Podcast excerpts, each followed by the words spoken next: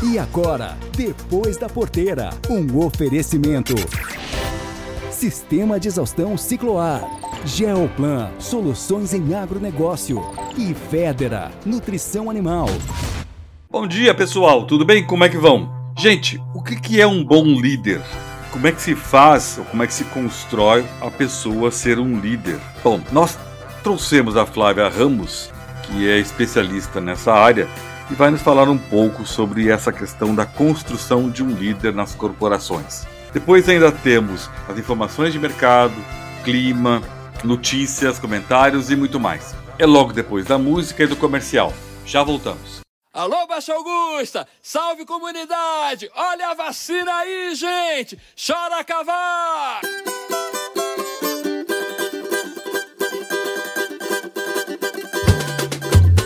Vacina,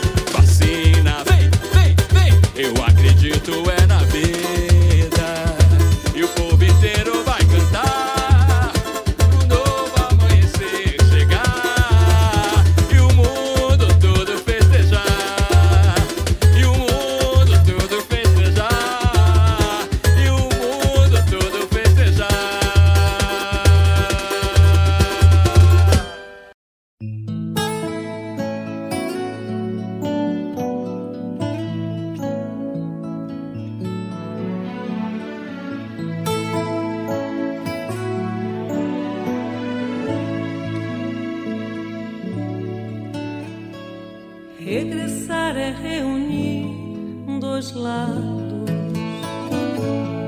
A dor do dia de partir. Com seus fios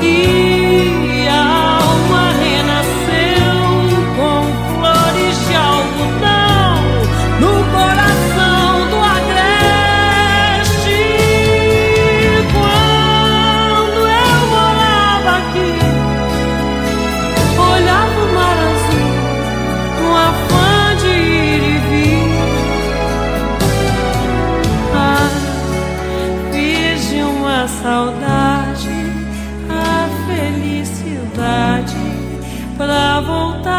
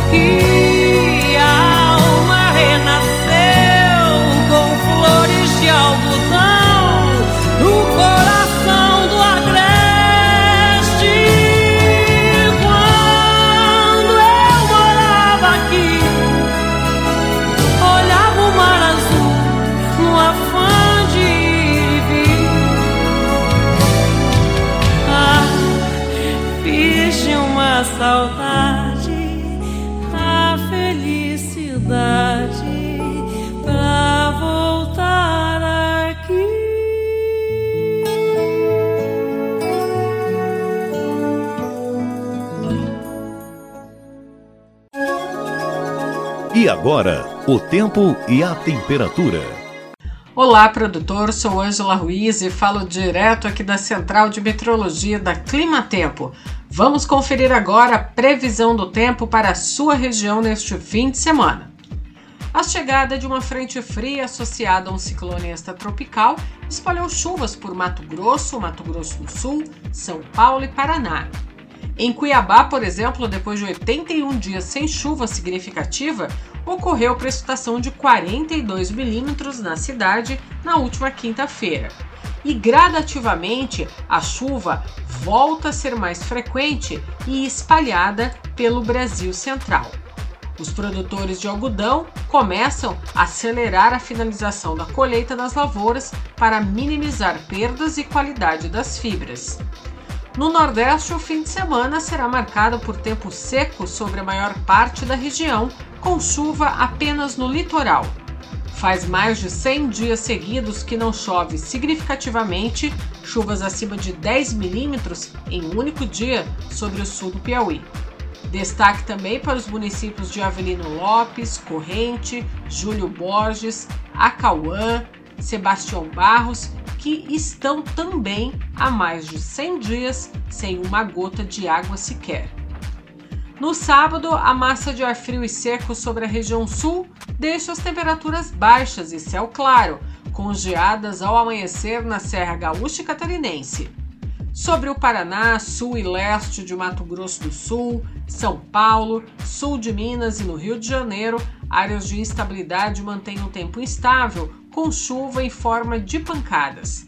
Chove também entre o Mato Grosso e a região norte, com exceção do Tocantins e Amapá.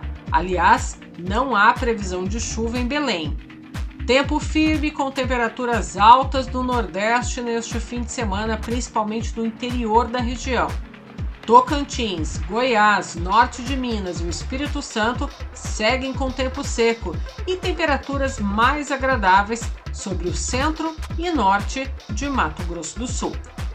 Entre os dias 13 e 19 de setembro, a chuva volta com temporais ao Rio Grande do Sul, Santa Catarina e áreas do sul e leste do Paraná. No Sudeste e no Centro-Oeste, as previsões mais estendidas indicam que a chuva mais intensa acontece no início de outubro. Isso significa que o atraso na safra 21-22 não será tão grande quanto o observado em 2020. Essa é a primeira boa notícia para a segunda safra de milho de 2022, embora ainda tenha muito tempo para sua instalação. Eu vejo você na semana que vem. Ângela Ruiz aqui, direto da Clima Tempo para o Depois da Porteira. Soja, milho, boi gordo, preço do leite. Vem aí as informações do mercado agropecuário. Apesar de curta, a semana foi marcada por eventos importantes, começando com as manifestações caminhoneiros, que teve início na quarta-feira em boa parte do país, mas que já mostra sinais de desmobilização, reduzindo um pouco as preocupações com atrasos nas entregas de insumos e também no escoamento de produção. No tocante ao clima, tivemos bons níveis de chuva no Rio Grande do Sul, que também chegaram em menor quantidade no norte do Paraná, Mato Grosso do Sul e São Paulo. Mato Grosso e Goiás também observaram chuvas pontuais. Indo para os mercados, Os preços de soja e milho fecharam a sexta-feira com os contratos de primeiro vencimento em patamares 1% inferiores ao observado no fim da semana passada, com a oleaginosa negociada a 12 dólares e 75 centavos por bushel e o milho a 5 dólares por bushel. Hoje, o USDA divulgou seu relatório de oferta e demanda, com o principal destaque sendo as revisões para cima da produção de soja e de milho nos Estados Unidos para a safra 21-22 acima do esperado pelo mercado. No caso da oleaginosa, mesmo com a redução prevista da área colhida, o aumento da projeção da produtividade acabou contribuindo para que o órgão passasse a projetar uma produção total de soja de 119 milhões de toneladas, alta de 1% frente à previsão anterior e 6% superior à safra do ano passado. Além disso, o USDA também aumentou os estoques finais para 5 milhões de toneladas, ainda muito baixo do ponto de vista histórico. Para o milho, além do incremento da produtividade, o USDA aumentou a área plantada com grão nos Estados Unidos para 37,8 milhões de hectares, 0,7% maior que a previsão anterior, resultando uma expectativa de produção total na casa de 381 milhões de toneladas. Outro destaque do relatório foi a revisão para cima dos estoques finais no país. Entretanto, assim como no caso da soja, ainda nesse cenário os níveis de estoques permanecerão baixos e deverão dar sustentação às cotações. Adicionalmente, o SJ também revisou para cima o volume a ser produzido de milho na China para 273 milhões de toneladas na safra 21-22, 5 milhões de toneladas a mais que a previsão anterior, refletindo as boas chuvas em regiões chaves de produção no nordeste da China. Ainda assim, o país deverá importar 26 milhões de toneladas, volume similar ao importado na safra 2021. Voltando os olhos para o trigo, o mercado no Brasil permaneceu a semana atento ao clima e ao início da colheita.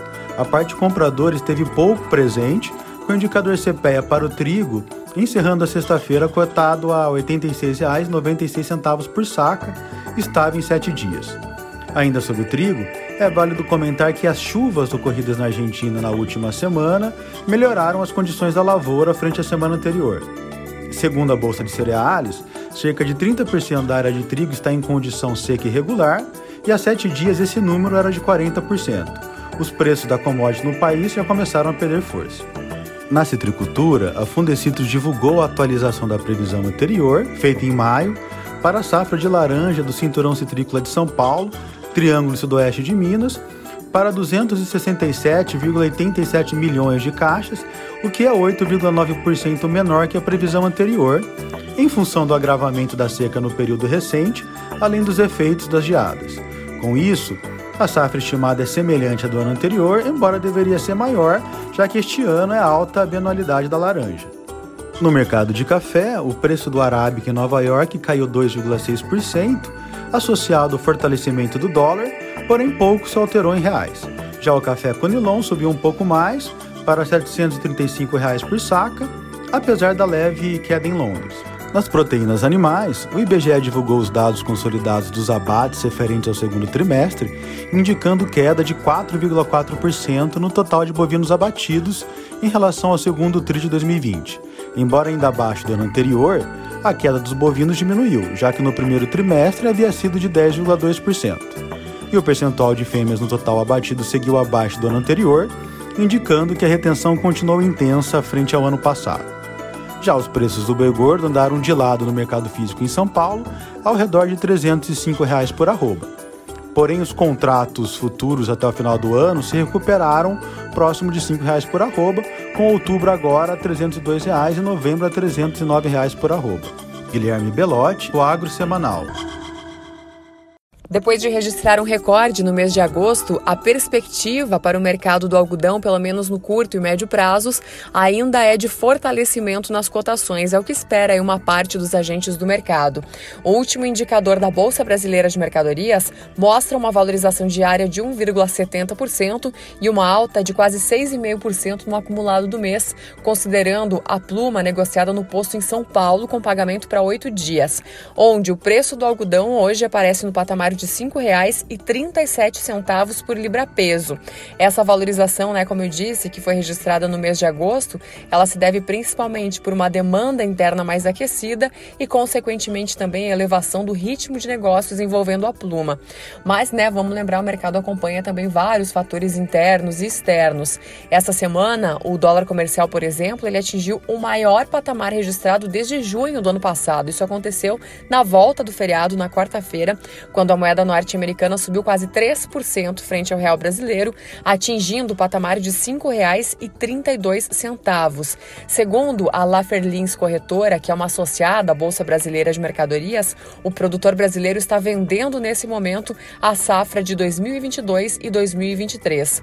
E lá no mercado futuro internacional, os contratos em alta negociados na Bolsa de Nova York, eles refletem evidentemente todas as questões envolvendo as lavouras lá nos Estados Unidos.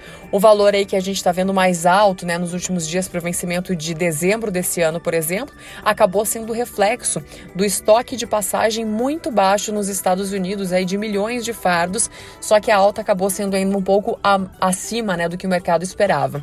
De São Paulo, em especial para o Depois da Porteira, Sara Kirchhoff.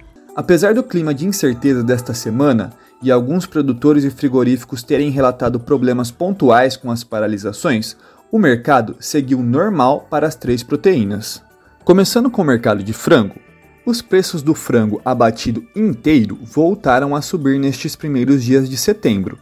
Com esse movimento, as cotações nas praças de São Paulo, Paraná e Rio Grande do Sul recuperaram as perdas observadas no encerramento de agosto e voltaram a renovar as máximas nominais das respectivas séries históricas do CPEA, todas estas iniciadas em 2004.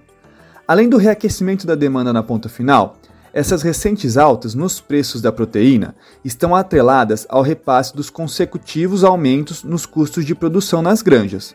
Avicultores que já vinham trabalhando com elevados valores dos insumos de alimentação, como milho e farelo de soja, agora precisam gerir os fortes aumentos nos custos com a energia elétrica.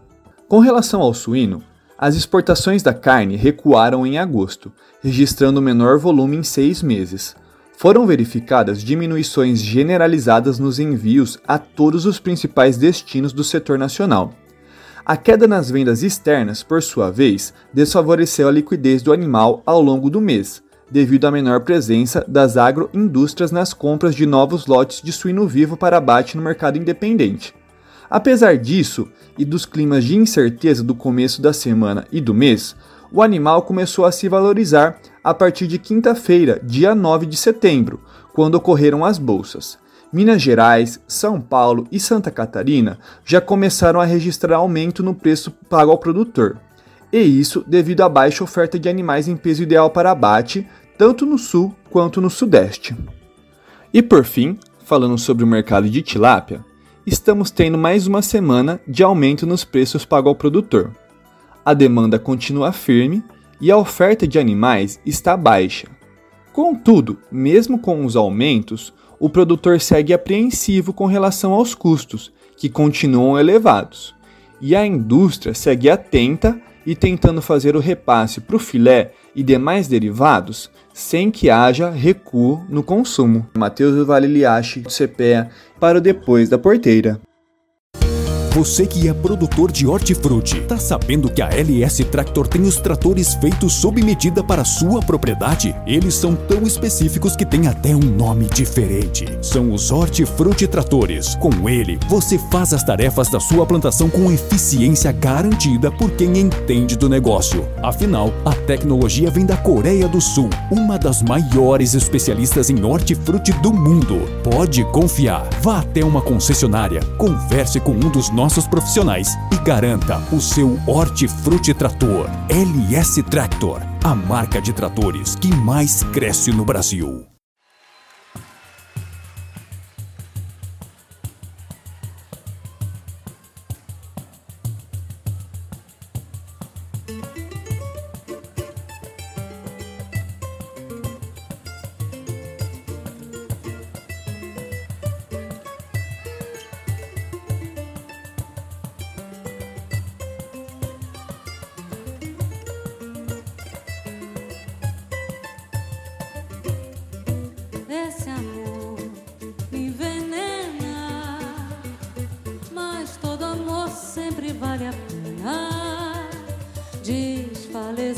Prazer, morrer de dor.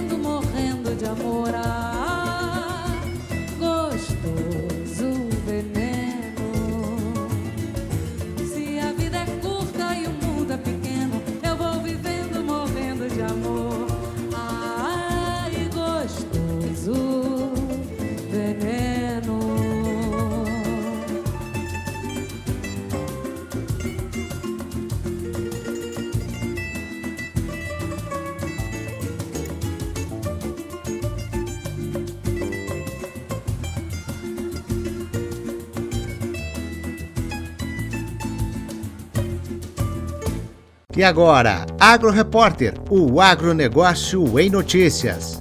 Economia. A Associação Brasileira de Proteína Animal informa que as exportações brasileiras de carne de frango in natura e processados somaram 379.900 toneladas em agosto, volume que supera em 4,8% as exportações registradas no mesmo período do ano passado, 362.500 toneladas. Em receita, o crescimento foi ainda mais expressivo, com 36,1% a mais, alcançando 677 milhões e 300 mil dólares em agosto deste ano. Na soma dos oito primeiros meses de 2021, os embarques de carne de frango alcançaram 3 milhões e 48 mil toneladas, volume 7,58% superior ao exportado no mesmo período do ano passado. Geral, o Ministério da Agricultura, por meio da Secretaria de Defesa Agropecuária e a Universidade de São Paulo, USP, representada pela Exalc, assinaram um termo de cooperação técnica que tem como objetivo a geração de inteligência, conhecimentos e inovação para o aprimoramento das ações de defesa agropecuária brasileira. O acordo de cooperação técnica firmado entre as instituições tem o prazo de cinco anos para a execução das atividades previstas no plano de trabalho, podendo ser prorrogado mediante a celebração de aditivo. O Brasil enfrenta a pior crise hídrica em 91 anos de monitoramento das bacias hidrográficas do país. De acordo com o Operador Nacional do Sistema Elétrico, os reservatórios do Sistema Sudeste e Centro-Oeste, que geram 70% da energia do país, operaram com 19,59% da capacidade nessa semana que passou. No meio rural, a preocupação é grande para que a produção de alimentos não seja afetada. Em conversa com o pesquisador do IAC, Instituto Agronômico de Campinas, Afonso Peixe, ele explica como o produtor rural deve proceder para lidar com a falta de água. Lília, são três dicas importantes para o produtor rural lidar com a crise hídrica de forma inteligente. Primeiro, manter o máximo possível a cobertura morta e a cobertura verde, bem adequada permanente. Segundo, utilizar eh, materiais rústicos eh, com, com, bastante resistência à seca e principalmente a, a veranico. Terceiro, plantar em nível.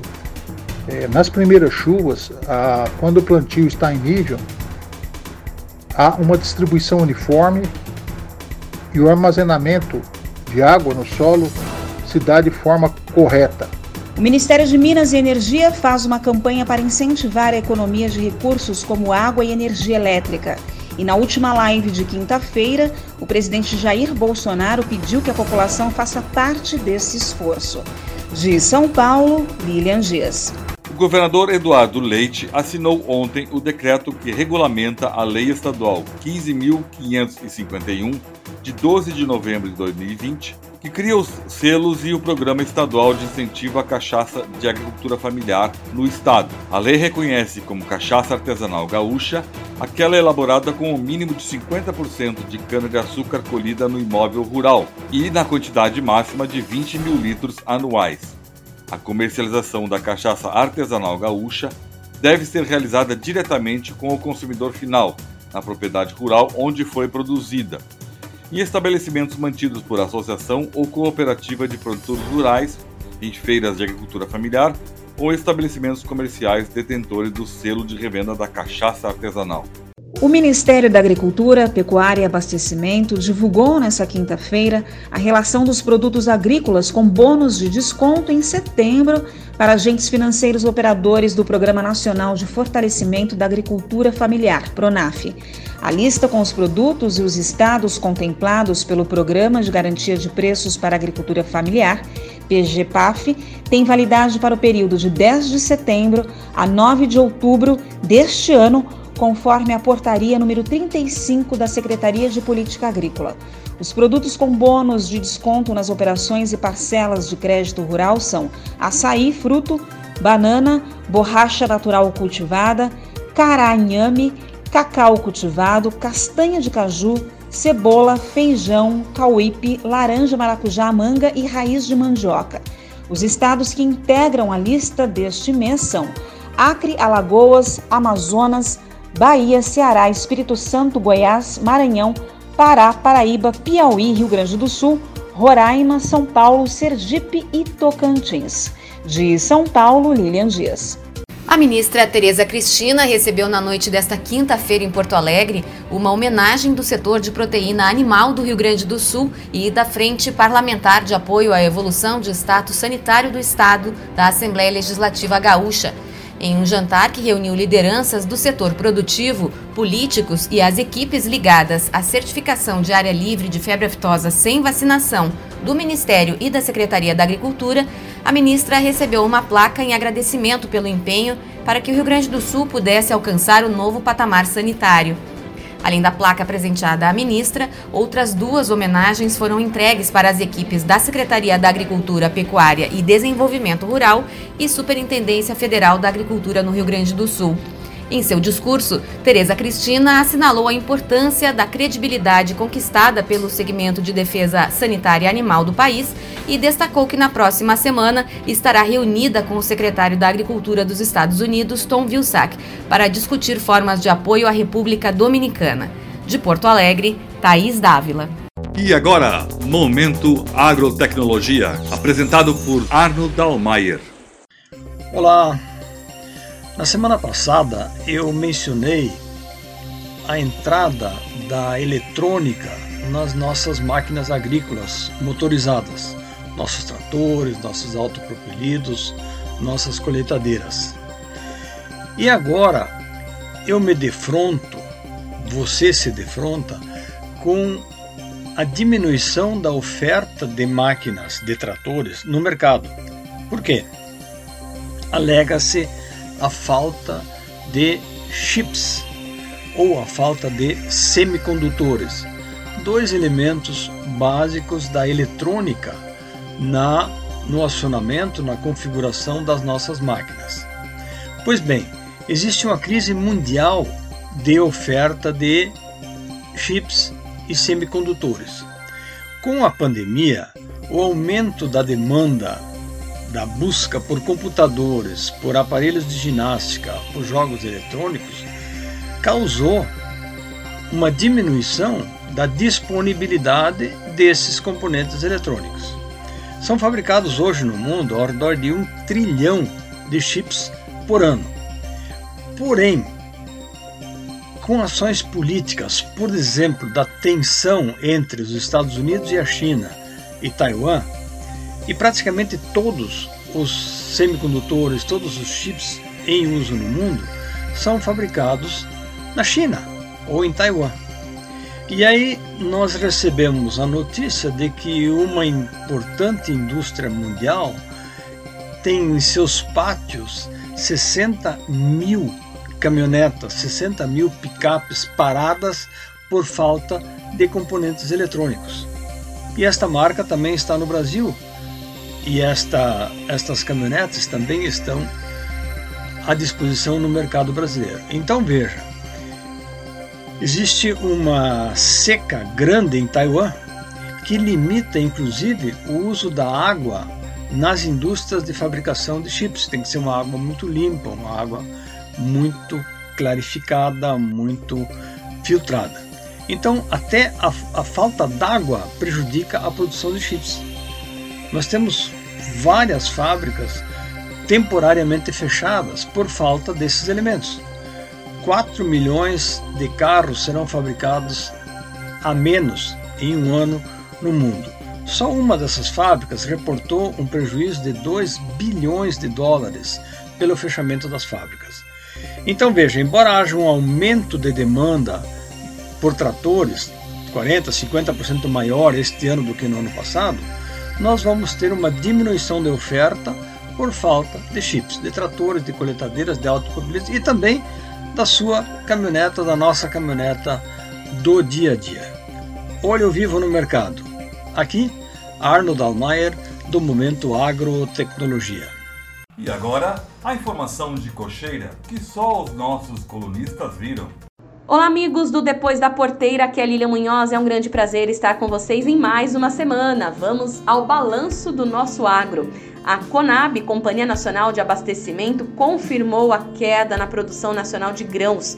Vamos fechar o ciclo 2020-21 em 252 milhões e 300 mil toneladas, uma queda de quase 2% na comparação com a safra anterior. De acordo com o levantamento da Conab, as áreas de primeira safra já estão totalmente colhidas, como sabemos, e as de segunda safra já estão também em fase final. E a gente acompanhou ao longo das últimas semanas o quanto o clima impactou negativamente na produção, né? Portanto, esse levantamento da Conab mostrando apenas queda de 1,8% na produção está muito otimista. A produção de soja foi recorde de quase 136 milhões de toneladas, um crescimento, olha só, de 8,9%. Uma outra cultura com um número muito positivo é o arroz, com colheita estimada em 11,75 milhões de toneladas. Olha só, uma colheita 5% superior ao volume que foi produzido pelo Brasil na temporada passada. No caso do milho, o total é de 85,75 milhões de toneladas, um volume 16,4% menor o da safra passada, quando a produção passou aí dos 100 milhões de toneladas. E de fato, o milho foi a cultura mais prejudicada pelas geadas, principalmente ali no estado do Paraná, e não somente pelas geadas, como o clima seco no início do plantio, que acabou atrasando também a semeadura, né? Bom, o algodão também teve uma redução, viu, com a produção aí prevista em pouco menos de 2 milhões e meio de toneladas de pluma. Olha, 21% menor que a safra passada. E essa queda está bastante relacionada à diminuição da área plantada. E a pandemia vem impactando muito o algodão no começo do ano passado, né, quando a China, que é um grande comprador nosso, deixou de comprar a matéria-prima, já que é, as lojas estavam fechadas, as pessoas estavam retendo o consumo e com isso, então, o preço do algodão teve grande impacto no ano passado e isso pode ter incentivado o produtor a plantar menos este ano. Mas o fato é que para o ano que vem as expectativas estão excelentes, né? Espera-se uma safra de 290 milhões de toneladas. A ministra sempre vem falando numa safra de 300 milhões de toneladas que o Brasil está muito próximo de obter. Portanto, vamos aí seguindo com as projeções muito otimistas daqui para frente. Enquanto isso, de olho também, cautela com as altas aí da soja e do milho nos Estados Unidos, Estados Unidos que devem já começar a colheita de grãos por lá nas próximas semanas. É, o clima vem beneficiando muito a safra norte-americana de grãos, portanto, de olho no mercado aí nas repercussões, como ficarão os preços daqui para frente.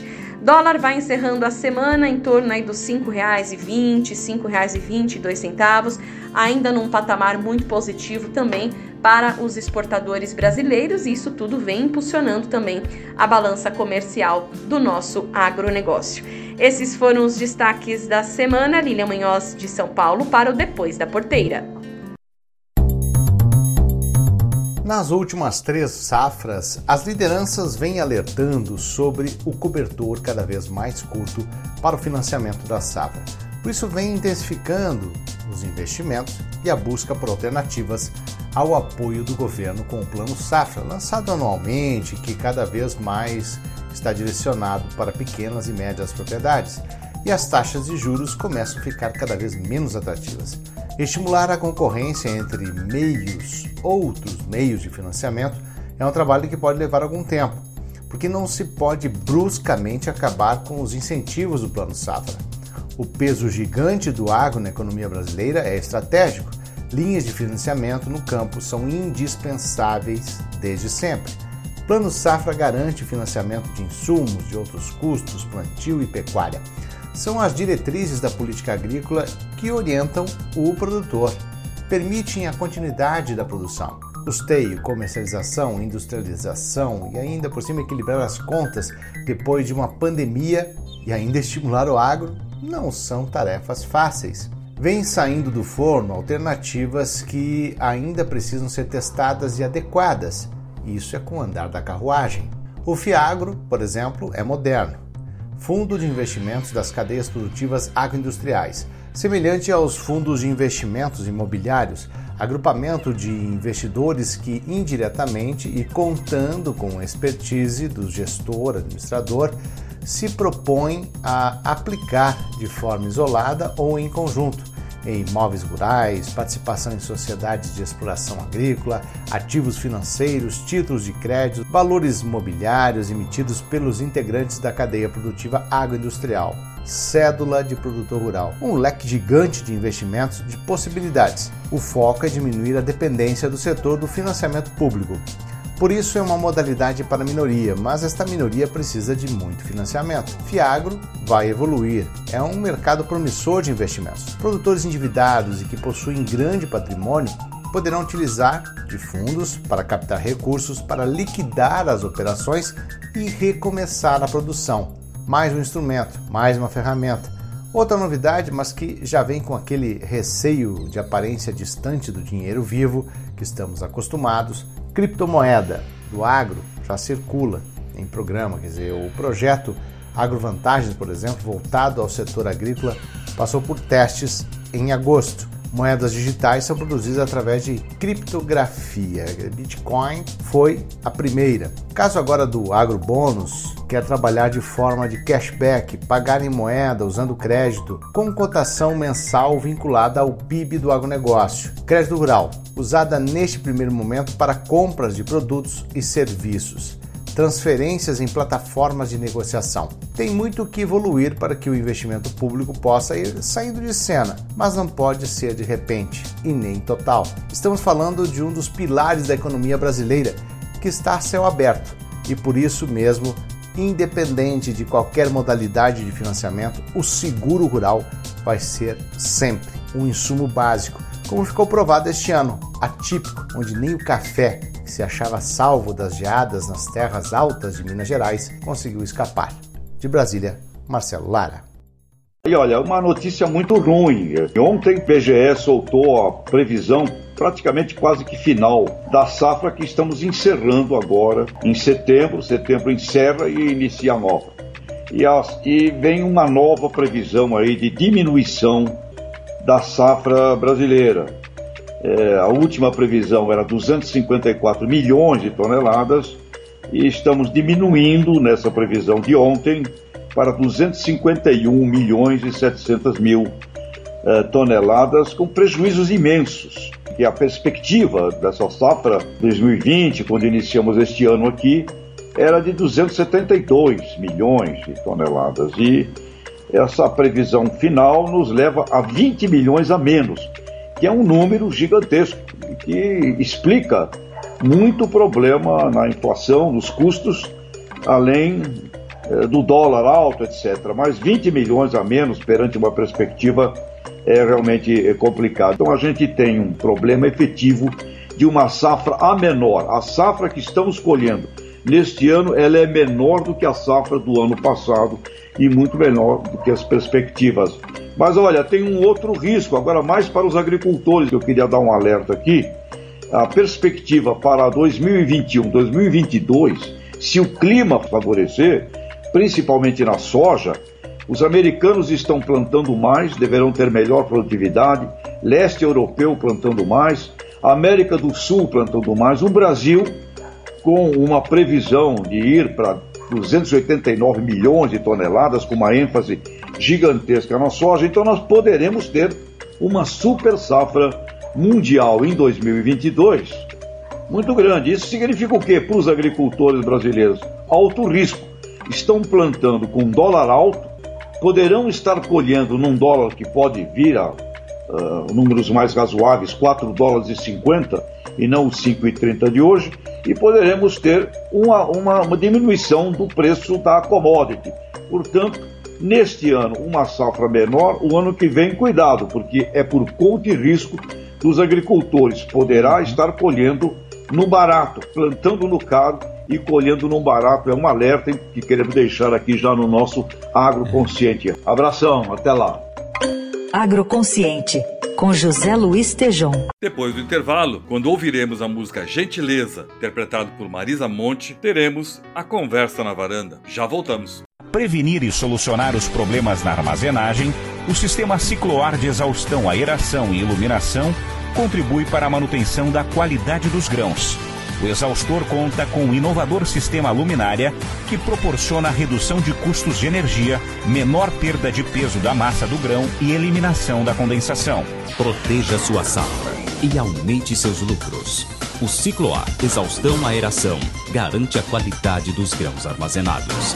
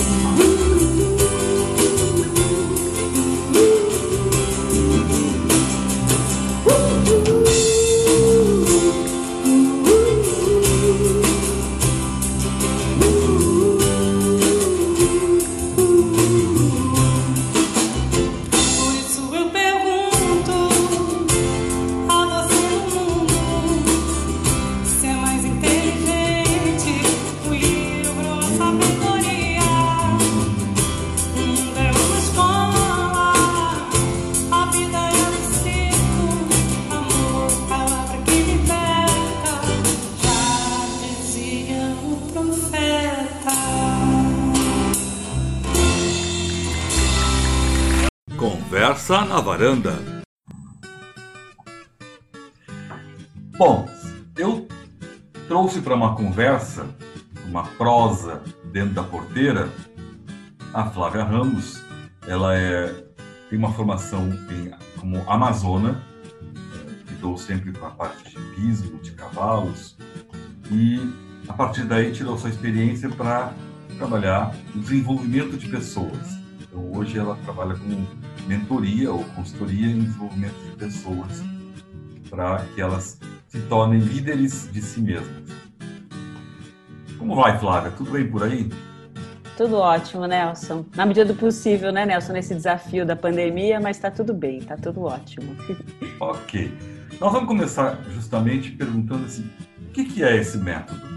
O que, que tu traz de diferente e como isso pode ser aplicado amplamente, não só em empresa, na pessoa, e no caso do agronegócio, que é o nosso foco, na propriedade rural, o desenvolvimento das pessoas que são os, os dirigentes das propriedades rurais ou os funcionários. O que, o que é essa técnica tu traz? Bom, Nelson, essa técnica, né, esse, esse método que foi desenvolvido, ele é inspirado no que eu aprendi com os cavalos, tá? Com os cavalos no seu ambiente natural, na manada, e também nos, nos cavalos corporativados, né? Nos cavalos que foram para o ambiente de aras e hípicas para performar, para dar resultado em competições é, do hipismo. Então, tudo é baseado nisso. E é um grande exercício, na verdade, de abstração. Né? É como a gente olha para esse animal na sua natureza e depois nesse ambiente né, de trabalho e como a gente faz a melhor gestão desse animal para justamente a gente ter o melhor dele, né? a melhor performance dele. E em cima disso que eu aprendi com eles, competindo e domando cavalos e treinando cavalos, eu apliquei na minha vida corporativa, porque eu fui executiva por 20 anos em grandes, em grandes companhias, né, e de diferentes setores. E quando eu aplicava esse método que dava certo com os cavalos, quando eu aplicava na minha gestão, eu tinha performance. Eu tinha auto performance, a performance de mim mesma, e conseguia mobilizar o time também para performance, né? E, e, também foi por meio desse, desse conhecimento com os cavalos que eu fui atrás do autoconhecimento.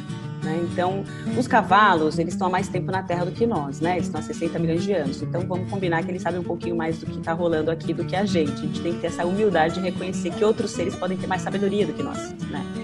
E, e ele é uma presa, como todos sabemos, e ele é herbívoro. Então, imagina o que é uma, uma presa e herbívora sobreviver nesse ambiente de hoje. O cavalo conseguiu, se atrelando ao homem, né?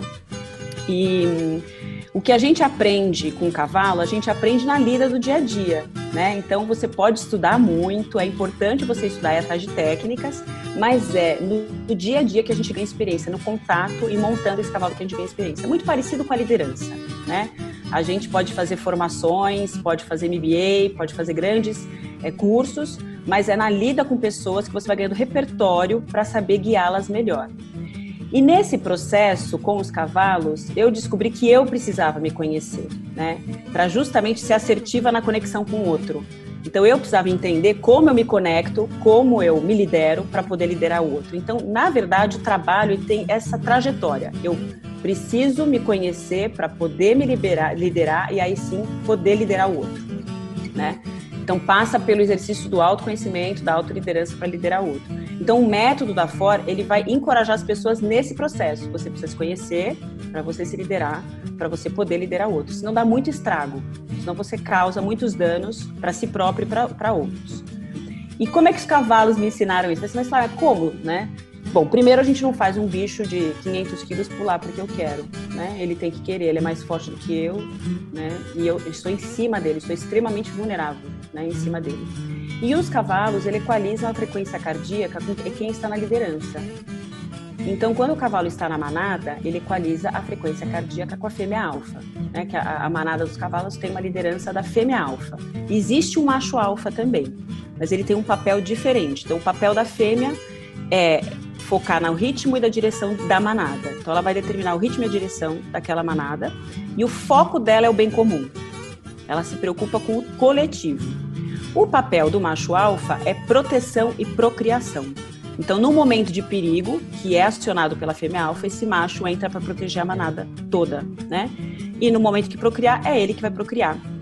com todas as fêmeas da manada, se elas permitirem, né? Então não tem existe um consentimento, um coletivo sempre, né? Tanto macho como fêmea sempre pensam no coletivo. E, e quando esse cavalo sai da manada, sai desse seu ambiente natural e vai para o ambiente, sai da sua família e vai para o seu ambiente corporativo, que são aras hípicas, que tem meta para bater, obstáculo para pular, performance para entregar, ele vem, essa é a história dele, essa é a biografia dele. Ele vai sempre procurar a energia do bem comum da fêmea alfa, da preocupação do bem comum e a proteção do macho alfa. Ele, ele, precisa dessas, dessas duas coisas, né? Ele precisa se sentir nesse ambiente mais natural possível. É, e ele vai equalizar a frequência cardíaca com quem estiver em cima dele, que é o líder dele, né? Seja homem ou mulher, amazona ou cavaleiro, ele vai equalizar a frequência cardíaca com quem está cuidando dele, conduzindo.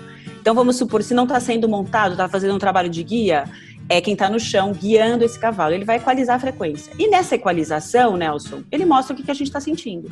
Então é muito normal, por exemplo, quem, quem é do agronegócio sabe disso, né? Ah, se se a pessoa está com medo, o cavalo sente, né? Você vai montar um cavalo, fala, não fica com medo, porque senão o cavalo sente. O que é também, eu sempre falo, não fala isso, porque a pessoa tem que poder ter medo, né? Porque senão tem medo de ter medo. Então ele sente sim. Mas o cavalo, ele é preso, ele não é predador, ele não ataca, né? Ele é um ser gregário. Assim como os humanos, o cavalo, ele precisa do outro para sobreviver. Então ele é um ser gregário, né? E nós também. Então tem muitas lições no comportamento de um cavalo que podem ajudar no comportamento do homem, bicho homem, tá?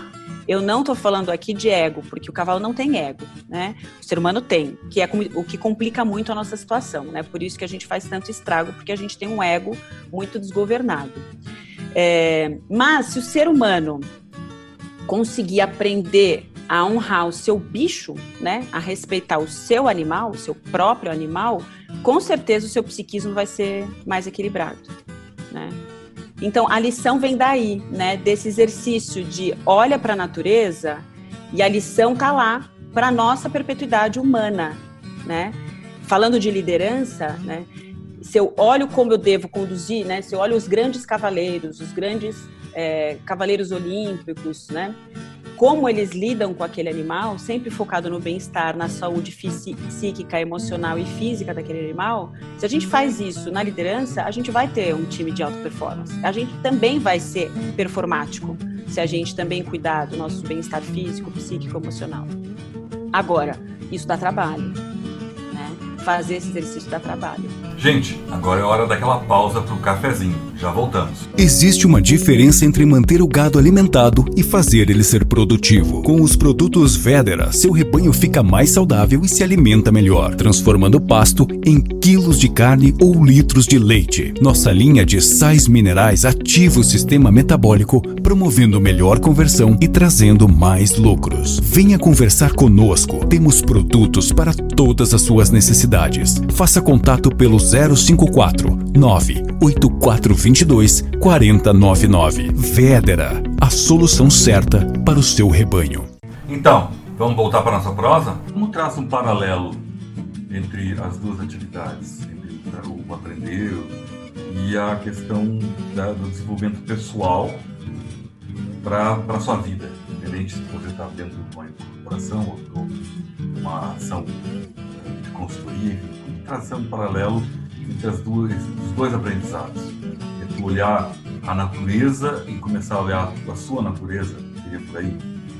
Exatamente, né? Então vamos supor, eu posso fazer a analogia do seguinte: eu tenho meu corpo físico, a minha ego aqui, né? Meu cavalão, que eu tenho que guiar todos os dias, tenho que cuidar dele todos os dias, né? E tenho que conduzi-lo. É, então eu faço esse paralelo. Como é que eu gostaria de ser, como é que eu, como é que eu me encorajo a enfrentar um obstáculo desafiador na minha vida. O que, que eu tenho que fazer comigo mesma para enfrentar? Então, primeiro a saúde física. Primeiro tenho que estar bem, bem fisicamente, né?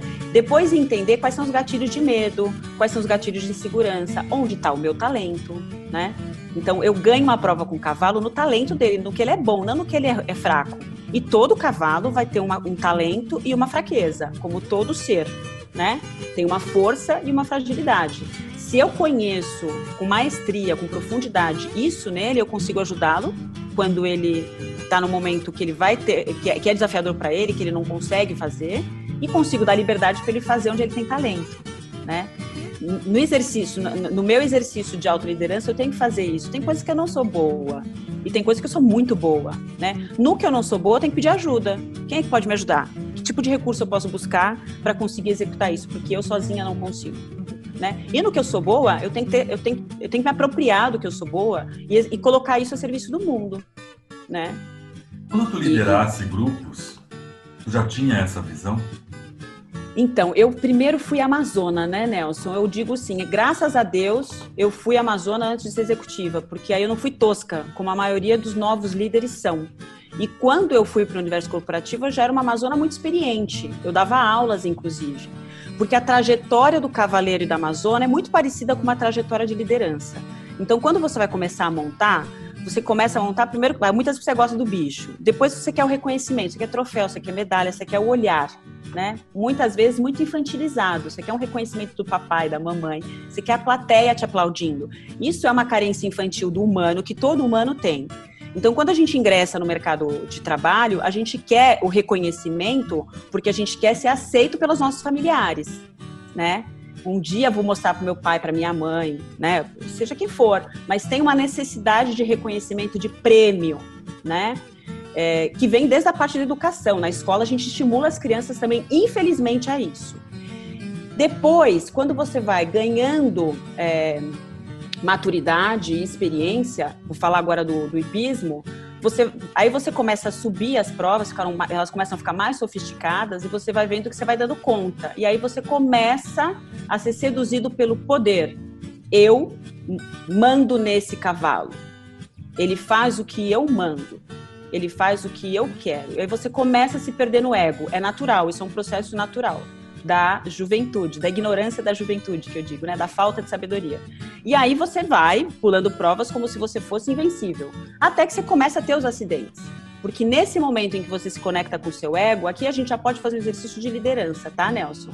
No momento em que eu ganho poder e vejo que as pessoas estão a meu serviço, que aquele cavalo está a meu serviço, faz tudo que eu mando, eu começo a me desconectar deles. E só estou preocupado em alimentar o meu ego. Aí eu começo a levar os tombos. E os primeiros tombos, aí eu me ponho na, na situação de medo, cair. Hum, como é que eu faço para não cair de novo? Aí eu começo, se eu não tenho a sagacidade de olhar para mim e, e, e, assumir meus erros, ter a humildade de entender o que, que eu preciso desenvolver, o que está acontecendo que eu, que eu não consegui, o que está faltando eu aprender. Né? Se eu não tenho isso, eu entro no gatilho do medo e do controle. Ah, ele não quer? Aí eu começo a chicote espora, um bridão mais forte. Eu começo a tentar controlar demais aquele cavalo, porque eu acho que o problema está nele, e no entanto o problema está em mim. Isso é normal na liderança também. Né? O líder jovem começa a ficar com medo porque deu alguma errado, algum erro num projeto, ele começa a virar controlador. Aí ele começa a punir o time, ele se desconecta de todo mundo e está só preocupado em ser aceito. Vão, vão, vão me expulsar dessa manada. Vou ser expulso de, da, dessa família empresa, né? Vou deixar de pertencer, se eu deixar de pertencer, eu morro, porque sozinho eu não sobrevivo. Então, é tudo vem de uma coisa muito de bicho. Na hora que a gente vai olhar o porquê do porquê do porquê, tem a ver com o nosso bicho, homem que sozinho não sobrevive, e com o bicho cavalo que sozinho sobrevive. Então, alguns cavalos, eles até se colocam em situações muito humilhantes, né? Porque justamente ele está com medo de ser expulso daquela nova manada que ele pertence que é aquele ecossistema né, do esporte ou, ou da fazenda, né? É... Então, no mundo corporativo, no mundo de trabalho, não vamos chamar corporativo, corporativo parece muito as grandes empresas somente, né? Mas as tuas vivências, é... nós estávamos justamente falando isso, conseguisse, através dessa, desse aprendizado com o hipismo, é, também conduzir o teu trabalho, né? Ter experiências de conduzir o teu, teu trabalho. As pessoas que Sim. trabalhavam contigo estavam mais felizes? Olha, eu acho que sim. Eu tenho, eu tenho muito contato com muita gente que trabalhou comigo até hoje. Alguns até são fãs, assim, eu fico até meio sem graça, porque eu sempre falo para eles: eu aprendi muito com vocês. Vocês, eu tive o privilégio de conduzir vocês, né? Sim. É, eu, eu, vocês me deram essa permissão, né, de guiar vocês. E eles me guiaram muitas vezes, porque um líder, um, cavaleiro se forma com os cavalos que monta. Um líder se forma com os líderes que ele lidera. Né? Uma mãe vira mãe com um filho que a ensina a ser mãe. Um pai vira pai com um filho que ensina a ser, a ser pai. Então, não é uma questão de eu sei mais, eu só estou num outro lugar. Né? Os, os, meus colaboradores muitas vezes sabiam muito mais do que eu. Eu tava, eu, a minha responsabilidade era guiá-los, né? Então eu sempre tive assim.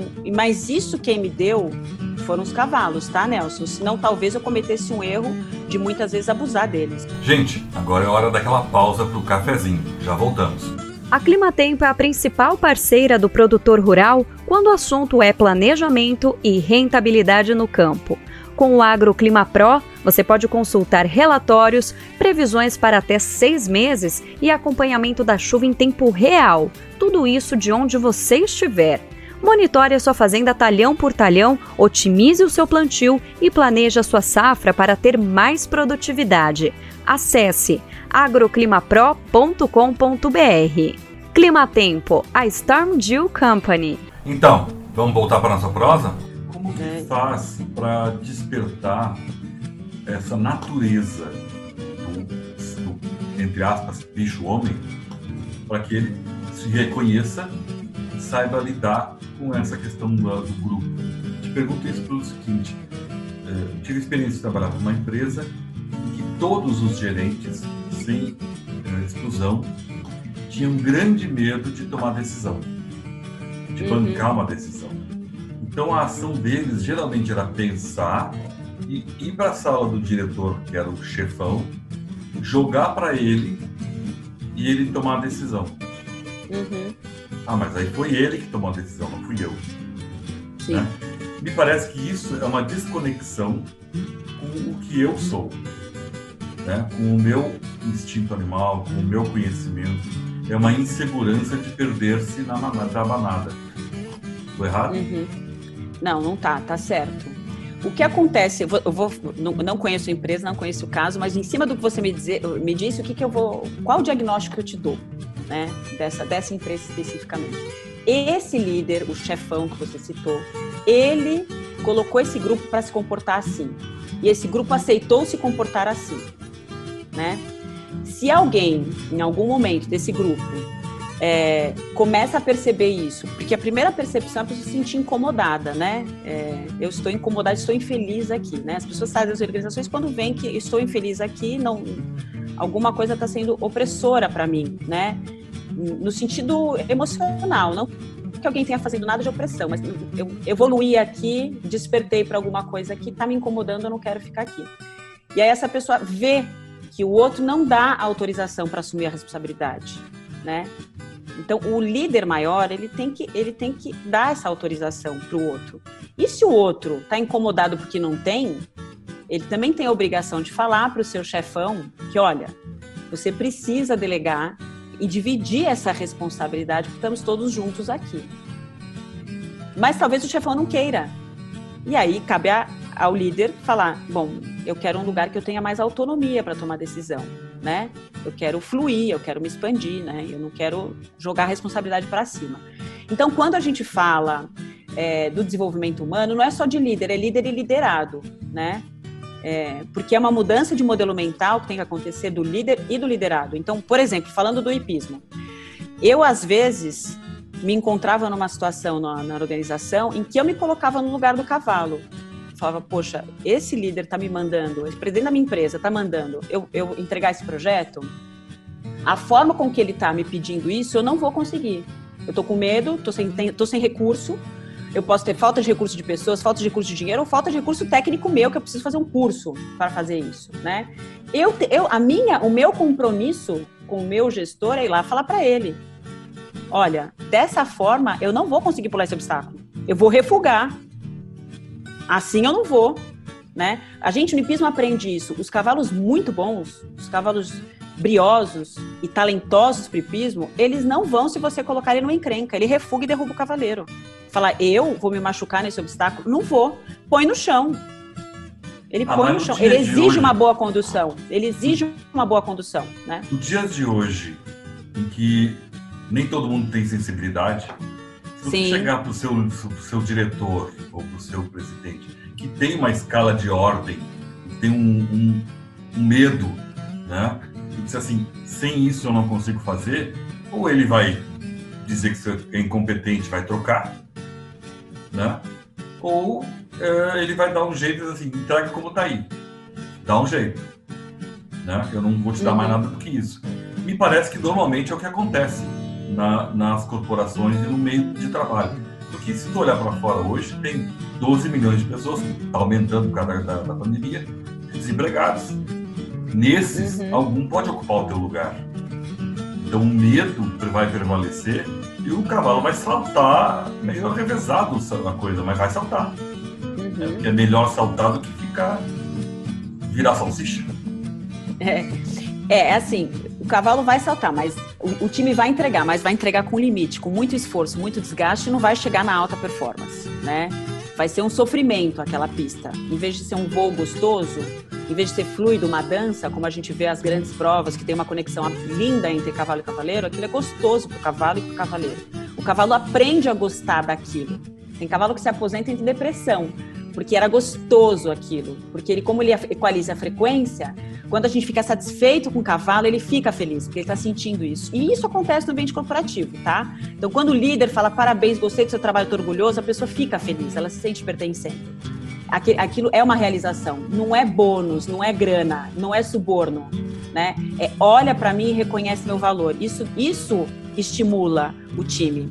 Mas quando um liderado tem que dar notícia para o seu chefe, ele também é líder de si. Ele também tem que assumir a sua responsabilidade sobre a própria vida, sobre a própria profissão, a própria carreira e encontrar os mecanismos de acessar o seu chefe.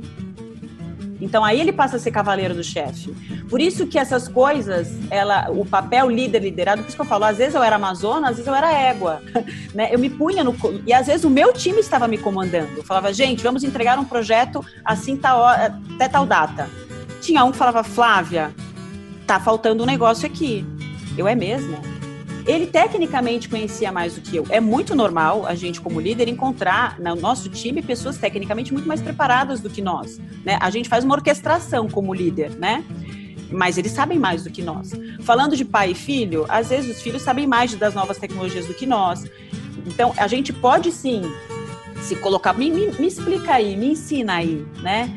É, mas a sabedoria você tem. Então, esse papel de líder e liderado, ele se alterna na vida. A gente tem vários papéis, a gente tem que entender essa complexidade. Então, se eu tenho que dar uma, uma- uma- falar uma coisa desafiadora para o meu líder, por, por que, que é importante o autoconhecimento, né? Por que, que é importante eu entender de gente? Porque eu, eu me conhecendo melhor, eu começo a desenvolver uma habilidade de ler melhor os outros. Então eu sei que o meu chefe não gosta de ouvir uma coisa assim, assim, assado. Eu sei que nessa, nesse tipo de comunicação não vai dar certo. Como é que eu acesso e guio o meu chefe? Porque a gente guia também, né, o- os, os nossos líderes, né? É, o, o líder também ele é guiado, né, pelo pelo seu subordinado. Aliás, o bom líder se permite ser orientado pelo seu subordinado. Um bom pai e uma mãe está aprendendo também com o seu filho. Olha para o seu filho e fala: Hum, ele está me ensinando isso agora, sobre mim, sobre a minha maternidade, sobre a forma com que eu estou educando. Eu tenho que ter humildade de reconhecer que eu estou aprendendo com ele, né? Então, é esse exercício, sabe, Nelson, de e tem, aprendendo a cada momento com qualquer pessoa, seja uma pessoa de chão de fábrica, seja um- uma pessoa humilde, mas ela tem a sua sabedoria e você tem o que aprender com ela, seja o seu chefe. Você pode persuadir, conduzir pessoas, independente do nível hierárquico dela, né? Flávia, nós podíamos ficar duas horas, três horas conversando. É. Realmente é longo, mas a gente tem tempo. Eu quero agradecer muito a nossa conversa e ah, espero que a gente possa ter outros encontros futuramente. Eu quero agradecer a Flávia Ramos, que é consultora em desenvolvimento pessoal. Um grande abraço, Flávia. Muito obrigado pelo teu tempo. Eu é que agradeço, Nelson. E o Depois da Porteira vai ficando por aqui, desejando a todos uma ótima semana. A apresentação é de Nelson Moreira e a produção é da Agropress Marketing e Comunicação. Agradeço a todos pela audiência, espero encontrá-los no próximo programa. Um abraço e até lá!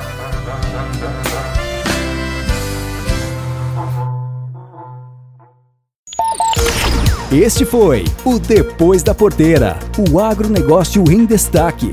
Um oferecimento. Sistema de exaustão Cicloar, Geoplan, soluções em agronegócio e Vedera, nutrição animal.